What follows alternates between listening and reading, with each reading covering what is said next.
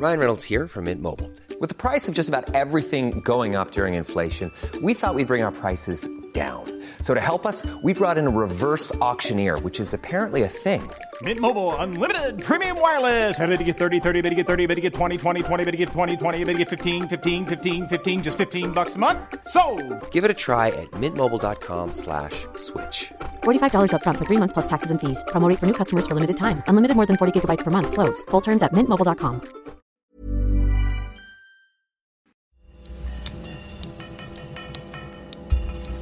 Falter Radio, der Podcast mit Raimund Löw.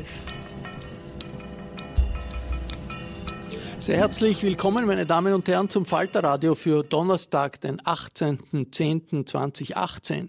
Wie wehren wir uns gegen Hass und Sexismus im Netz? Das ist die Frage, die wir heute diskutieren. Anlass ist der Schuldspruch gegen die ehemalige Grünpolitikerin Sigrid Maurer, die obszöne Beschimpfungen aus dem Computer eines Wiener Bierwirten publik gemacht hat und deswegen schuldig gesprochen wurde wegen übler Nachrede. Ich freue mich, dass Sigrid Maurer in das Podcaststudio des Falter in der Wiener Innenstadt gekommen ist. Willkommen. Hallo. Frau Maurer war Nationalratsabgeordnete der Grünen, ist jetzt Sozialwissenschaftlerin am Institut für höhere Studien in Wien. Seit dem Urteil wird gespendet für einen Rechtshilfefonds gegen Hass im Netz, den Sie mit begründet haben. Wie viel Geld ist da bisher reingekommen? Ja, wir haben das erste Spendenziel schon erreicht, 100.000 innerhalb von zwei Tagen. Von 48 Stunden. Weniger, 38. Das ist schon ein erstaunliches Aufkommen. Ich begrüße die Journalistin Elfriede Hammerl. Hallo. Frau Hammerl ist Autorin mehrerer Bücher. Sie schreibt im Profil. Und ich freue mich, dass aus der Falter-Redaktion Barbara Todt dazugestoßen ist. Hallo. Hallo. Barbara Todt hat äh, mit Florian Genk den Aufmacher im Falter diese Woche geschrieben, dass es überhaupt einen Prozess gegen die Sigrid Maurer gegeben hat, in dem Frau Maurer die Beschuldigte war, obwohl sie ja von der Sache her Opfer war, dieser unflätigen Mail. Das hat schon ziemlich viel Unverständnis ausgelöst. Eigentlich hätte man denken können, der Bierlokalbetreiber bekommt ein Problem. Äh, aber dieser Schuldspruch, der hat wirklich breite Empörung ausgelöst. Der Falter hat das Bild auf Frau Maurer und darüber steht unschuldig am Cover. Wo liegt für den Falter der Kern des Skandals bei diesem Urteil Barbara Todt? Ähm, also ich glaube, der Kern des Skandals oder was wir mit diesem Cover aussagen wollten, also es zeigt eben die ähm, Frau Maurer strahlend lächeln mit der Überschrift unschuldig. Was wir damit aussagen wollen, ist, glaube ich, der Reformbedarf, den es einfach in der Justiz gibt. Also die Art und Weise, wie ähm, sich Frauen derzeit wehren bzw. nicht wehren können gegen sexuelle Belästigung ähm, über soziale Medienkanäle oder im Netz. Ähm, das ist der eigentliche Skandal und es ist zu hoffen, dass quasi der, un, ähm, unerfreuliche Anlassfall ähm, ja doch äh, eine Reform in Gang bringt. Frau Maurer, Sie haben ja gesagt, dass Sie mit diesem Schuldspruch überhaupt nicht gerechnet haben. Hat sich das nicht irgendwie abgezeichnet während des Verfahrens? Also mir war schon bewusst, dass es möglicherweise dazu kommen könnte. Also das ist also ja, der Prozess konnte so ausgehen. Allerdings habe ich im Verhandlungsverlauf, also am ersten Prozesstag und insbesondere auch am zweiten, ähm, also da hätte ich überhaupt nicht, von dem wie der verlaufen ist, hätte ich überhaupt nicht dran gedacht, dass es dazu kommen kann, weil für mich ist äh, in diesen Prozesstagen sehr deutlich geworden, erstens, dass der Kläger ähm, es mit der Wahrheit nicht so genau nimmt, das hat ja auch der Richter gesagt, er lügt. Ähm, und da ist jetzt die Staatsanwaltschaft am Zug wegen möglicher Falschaussage. Ähm, und äh, für mich hat sich das überhaupt nicht äh, so dargestellt, dass die Behauptung, er wäre es nicht gewesen, stimmt. Also, ja. Wie, wie Sie das Urteil gehört haben, wie war Ihre erste Reaktion? Naja, haben wir gedacht, aha. ja, äh, es war ja, also danach kommt ja eine sehr lange Erklärung. Ähm, ich habe es ein bisschen ähm, vermutet, weil der Richter zu Beginn des Prozesstages gesagt hat, dass er sogenanntes Schuldinterlokut machen will. Das heißt, die Schuld, Schuld was? ein Schuldinterlokut. Was heißt das? Das bedeutet, dass man ähm, den, äh, das Urteil teilt in äh, schuldig und nicht schuldig und ähm, die Frage, wie hoch die Strafe ist. Und da habe ich mir gedacht, okay, wenn er mich nicht schuldig sprechen will, dann braucht er das eigentlich gar nicht. Ja. Frau Hammerl, Sie schreiben im aktuellen Profil, dieser Schuldspruch ist weltfremd. Ist das schlicht für Sie ein Fehlurteil oder steckt da mehr dahinter aus Ihrer Sicht? Nein, ein Fehlurteil ist es rein formal gesehen nicht. Allerdings hätte der Richter meiner Meinung nach die Möglichkeit gehabt, äh, zu sagen, also verhandelt wurde ja nicht die, wurden ja nicht die unflätigen Mails des, dieses, äh, oder Postings dieses Bierwirts. Verhandelt wurde die Frage, hat die Frau Maurer den äh, Bierwirt äh, zu Recht oder zu Unrecht an den Pranger gestellt?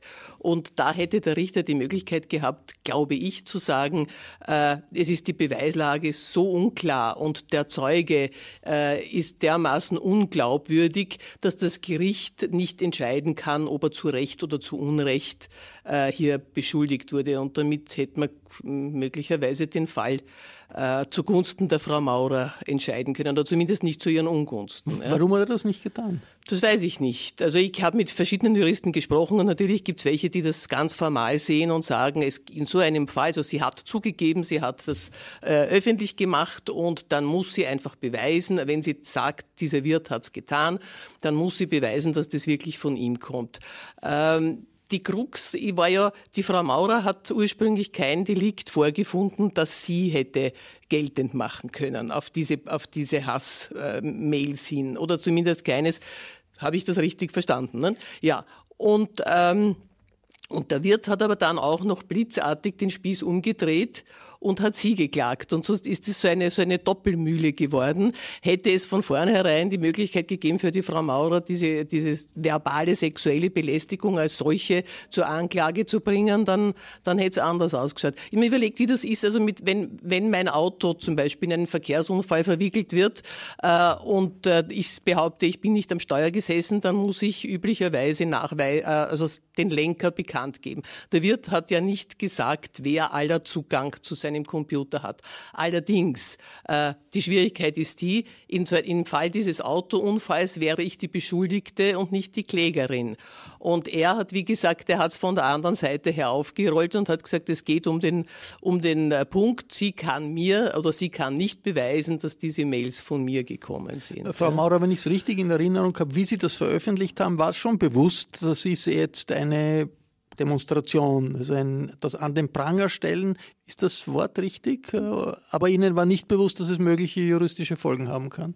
Nein, also dass sie dafür geklagt werden könnte, auf die Idee bin ich überhaupt nicht gekommen. Ähm, aber natürlich, also ich habe das ja deshalb gemacht, weil ich wollte, dass das nicht konsequenzenlos bleibt, dieses Verhalten.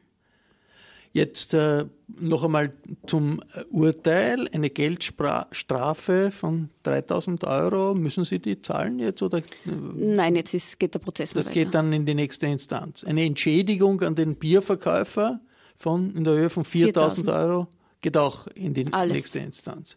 Das heißt, wenn das Urteil, sollte es bestätigt werden, dann war die ganze Sache für den Bierverkäufer ein Geschäft, oder? Naja, der Bierverkäufer hat ja auch noch äh, Berufung angemeldet, weil er findet, dass diese eigentlich schon sehr hohe Strafe, das ist eine unbedingte Strafe von 3000 Euro, das ist sehr hoch. Ähm, aber sie haben angekündigt, dass sie ähm, eine höhere Strafe und eine noch höhere Entschädigung haben wollen. Plus, ähm, es steht ihnen der Zivilrechtsweg offen, äh, was die was den angeblichen Verdiensteingang betrifft. Dort hat er ursprünglich 20.000 moniert, inzwischen, also im Prozess hat er 72.000 mal zwei moniert. Also ich weiß nicht, was da noch alles daherkommt. Aber ich bin grundsätzlich ähm, guten Mutes, dass wir das gewinnen werden. Und es gibt jetzt diesen Rechtshilfefonds, in den sehr viele Leute eingezahlt haben. Rechtshilfefonds gegen Hass im Netz, gemeinsam mit einer NGO, ZARA, das ist die Abkürzung für Zivilcourage und Antirassismusarbeit. Was ist das Ziel dieses Projekts, da Geld zu sammeln? Ich nehme an, nicht nur für Ihr Verfahren.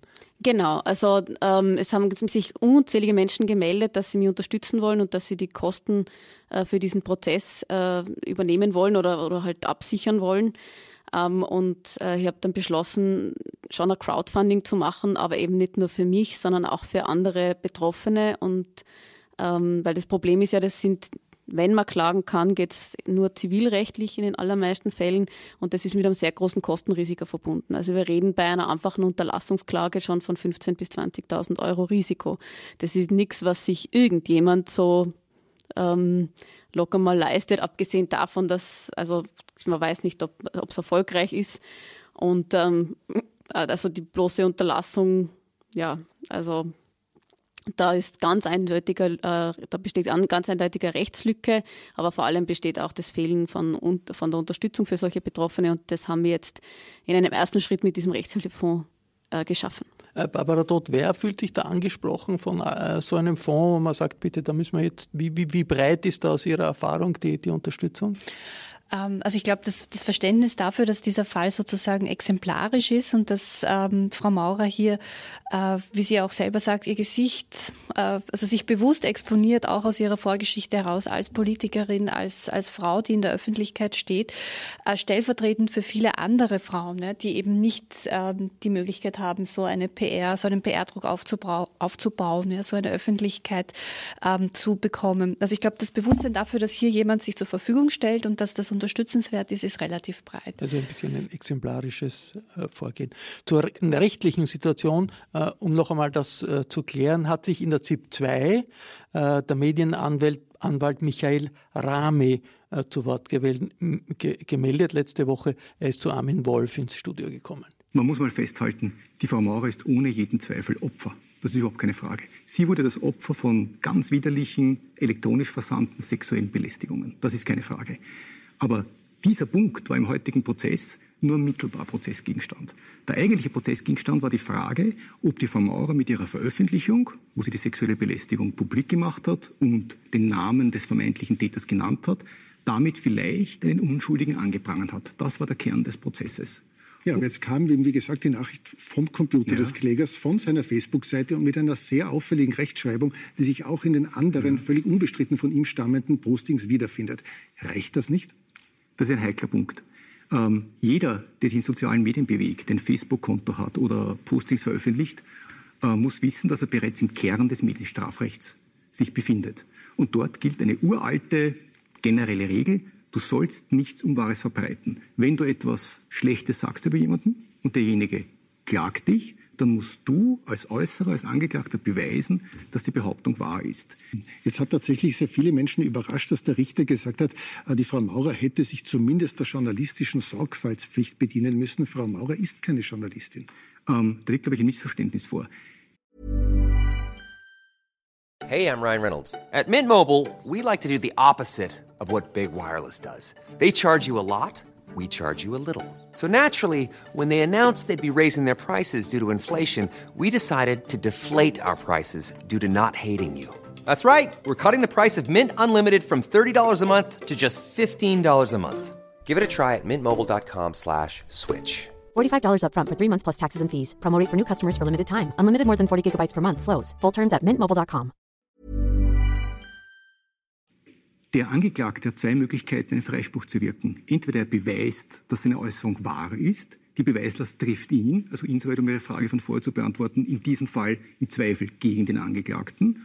Oder er weist nach, dass die Äußerung zwar nicht wahr ist, aber immerhin sorgfältig und gut recherchiert. Das heißt umgelegt, es gibt keine Pflicht, den vermeintlichen Belästiger zu kontaktieren, aber wenn ich angeklagt werde, dann muss ich zumindest nachweisen, dass ich sorgfältig journalistisch äh, gehandelt habe.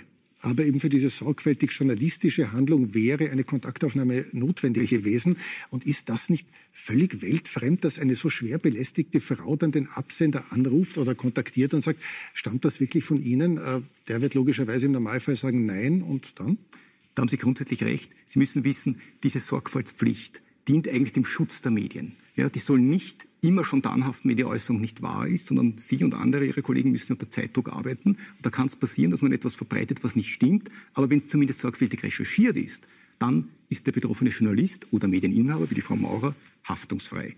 Grundvoraussetzung ist aber, dass er den Betroffenen Gelegenheit zur Stellungnahme gibt. Das heißt, es ist eigentlich ein Abwehrrecht, ein Privileg des Angeklagten Journalisten oder Medieninhabers. Also es ist in dem Fall keine Verschärfung, wie es viele verstanden richtig. haben, sondern eigentlich eine Erleichterung. Erleichterung. Völlig verstehe ich Sie richtig, äh, dass das eben nicht nur Journalisten trifft, sondern jeden, der in Österreich einen Social-Media-Account auf Facebook, auf Twitter, auf Instagram richtig. hat? Jeder, der ein, ein Facebook-Konto hat, ein Twitter-Konto, ein Instagram-Konto, ist vom Gesetz her Medieninhaber, für die Inhalte grundsätzlich verantwortlich und ihn trifft auch die volle Schärfe des Medienstrafrechts. Ähm, jetzt sagt Frau Maurer, das Öffentlichmachen der Beschimpfungen war ihre einzige Möglichkeit, sich zu wehren, weil sie sonst keine rechtliche Handhabe hat. Das war eben keine öffentliche Beleidigung, das war nicht auf der Facebook-Seite für alle zu sehen, sondern eine Nachricht nur an Sie und da gäbe es eine Gesetzeslücke. Ist das so und äh, wie könnte man die schließen? Das sehe ich etwas kritisch. Ähm, erstens mal, sie hätte sie anders schreiben können. Sie hätte schreiben können, ich habe diese Nachricht bekommen vom Facebook-Konto des Herrn X das wäre zweifellos eine wahre Äußerung. Das stimmt ja. Da hätte sie den Namen dann auch schreiben dürfen. Genau. Dann gäbe es kein Problem. Weil diese Äußerung wäre ja wahr. Sie hat aber geschrieben, er hat es geäußert. Das ist genau der strittige Punkt jetzt. Das war der Medienanwalt Michael Rahme in einem Interview in der ZIP 2 mit Armin Wolf. Also diese berühmte journalistische Sorgfaltspflicht, der nachzukommen, wenn man beschimpft wird, das haben Sie ja nachher versucht. Was ist da rausgekommen, Frau Maurer? Genau, also ich habe mehreren, also Leute, die mir Morddrohungen geschickt haben und so, habe ich halt geantwortet, sehr geehrter Herr, hm, hm, hm, ich bitte um einen Identitätsnachweis, äh, Foto vom Ausweis genügt, inklusive heutiger Tageszeitung ähm, und die Bestätigung, dass Sie untenstehende Nachricht tatsächlich selbst geschrieben und versendet haben. Vielen Dank, mit freundlichen Grüßen, Sigi Maurer. Und darauf kommt dann halt zurück so, Fresse, du Nutte und solche Dinge. Also es funktioniert natürlich nicht. Also es ist eine weltfremde Vorstellung. Ja, das, also außerdem müsst ihr, ähm, also ich, ich, kann ja, wie soll man das überprüfen? Also dann brauche ich ja doppelte Identifizierung bei einem, bei einem Facebook-Chat. Ich meine, das ist wirklich völlig absurd.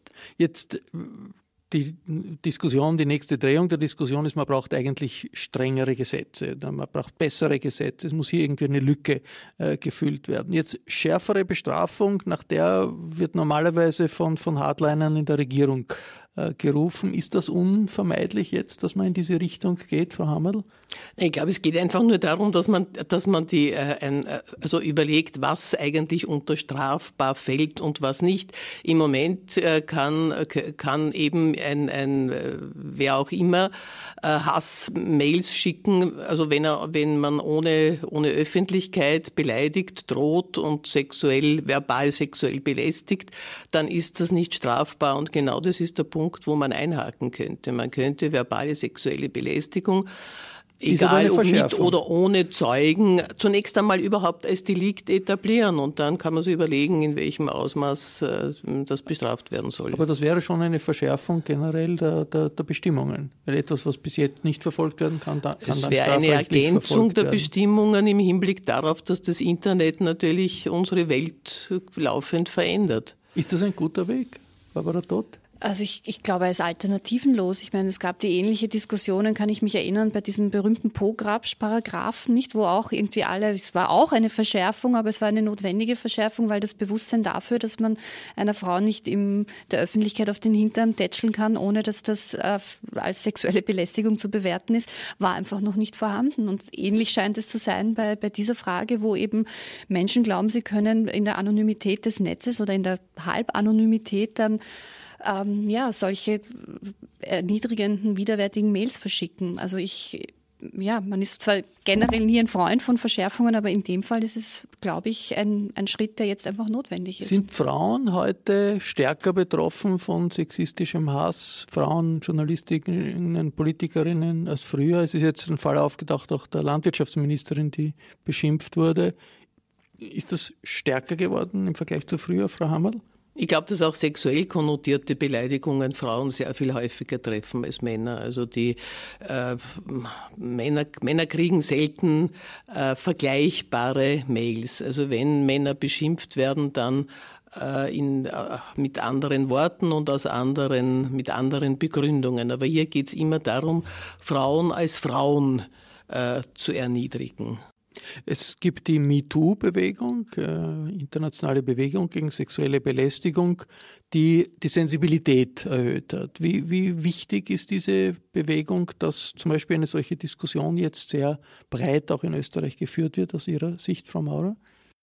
Ähm, naja, ich weiß jetzt nicht, ob es wirklich äh, MeToo gebraucht hat, damit wir diesen Fall, der mir passiert ist, diskutieren Ähm, aber was jedenfalls ähm, MeToo gebracht hat, ist, dass es erstmals in all diesen Debatten härtere Konsequenzen gibt. Also es, das sind ja schon so Wellenbewegungen. Wir hatten schon alle möglichen Hashtags und alle möglichen Diskussionen, was sexuelle Belästigung betrifft.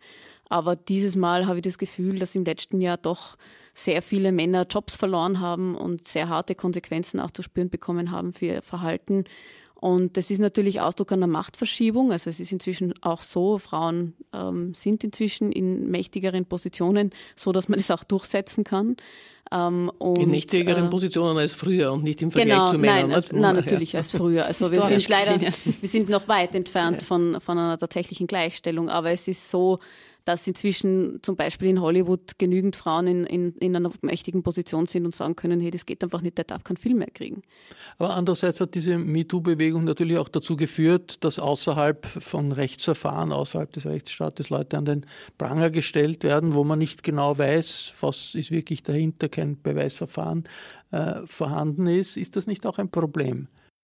Äh, ja, das wird natürlich, der Aspekt wird immer wieder diskutiert, genauso wie ähm, quasi innerhalb der feministischen Bewegung auch diskutiert wird, dass MeToo auch problematische Aspekte hat, weil es natürlich dieses äh, jahrhundertealte Klischee von der Frau als, als Opfer, als Schwaches, äh, als, als Schwächere, die quasi von einem aggressiven Mann angegriffen wird, also dass sich diese Klischees auch wiederholen in der Debatte.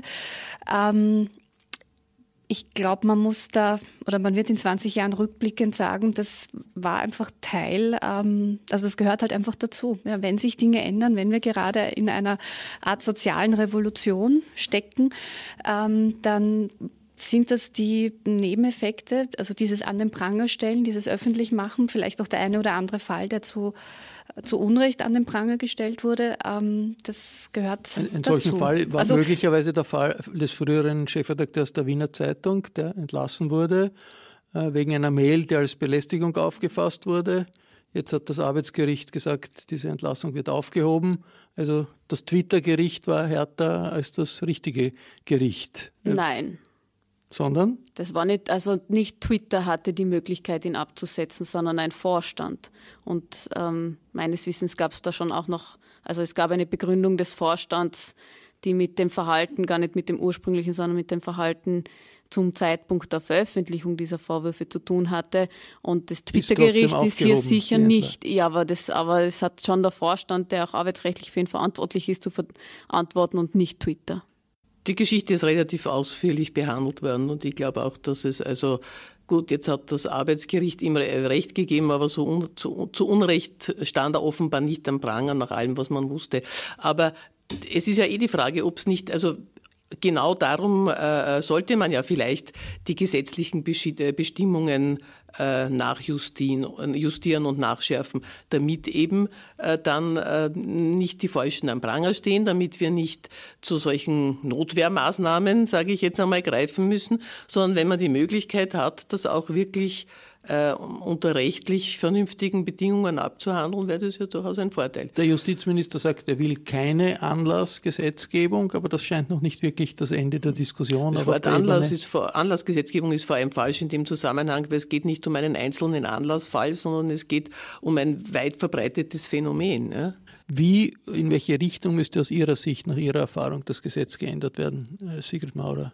Naja, es ist nicht so, also ich finde, es ist nicht so eindeutig. Es ist eine grundsätzliche Frage, Zivil- oder, äh, also äh, Verwaltungsstrafrecht oder Strafrecht. Äh, warum? Ähm, mein Ziel ist es, dass Frauen sich schnell, unbürokratisch und kostenlos wehren können. Und mitunter bedeutet das auch, dass es ähm, leichter, im, also leichter mit einer Verwaltungsstrafe ähm, zu handeln ist, weil es dann einfach schnell Konsequenzen gibt. Also in der Schweiz ist es so, dass man innerhalb von wenigen Wochen, also innerhalb von zwei Wochen, eine saftige Geldstrafe auf dem Tisch hat.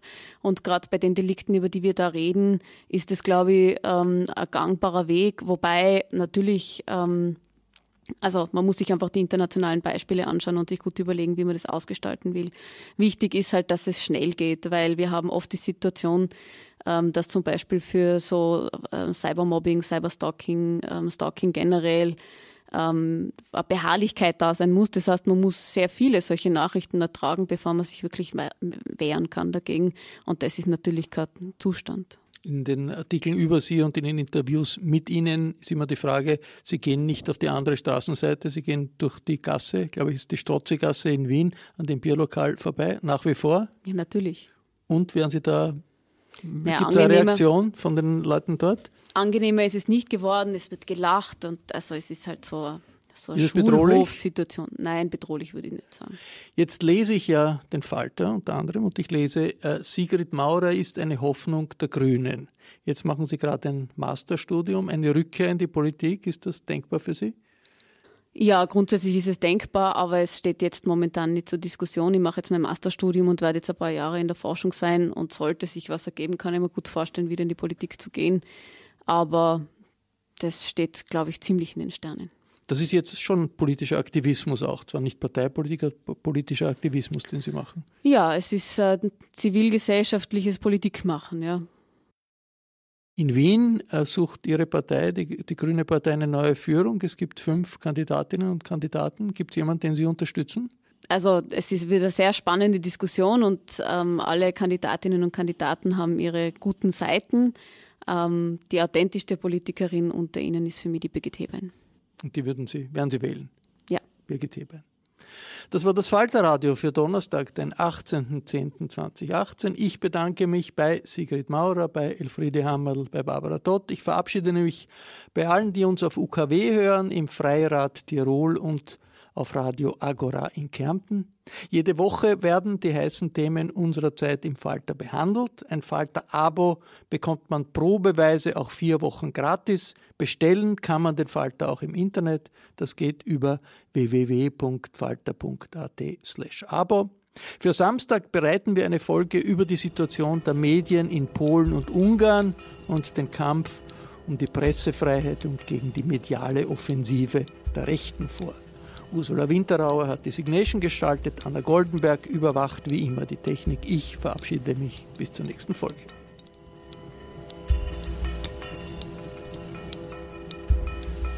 Sie hörten das Falterradio, den Podcast mit Raimund Löw.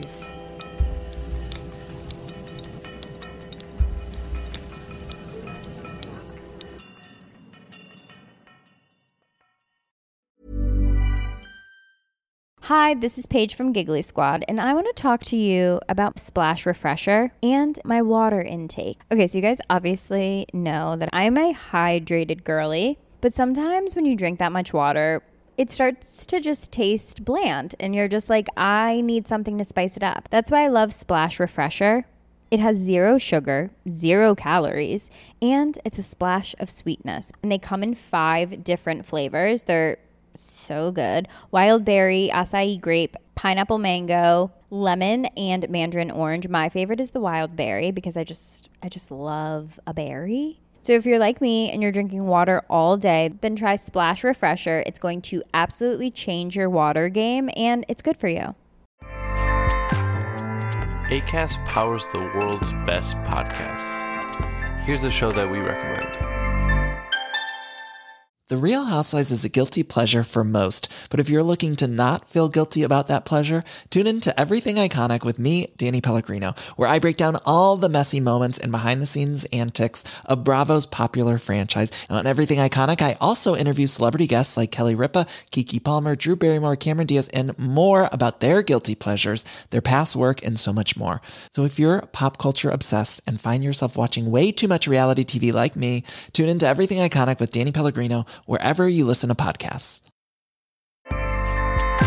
ACAST helps creators launch, grow, and monetize their podcasts everywhere. ACAST.com.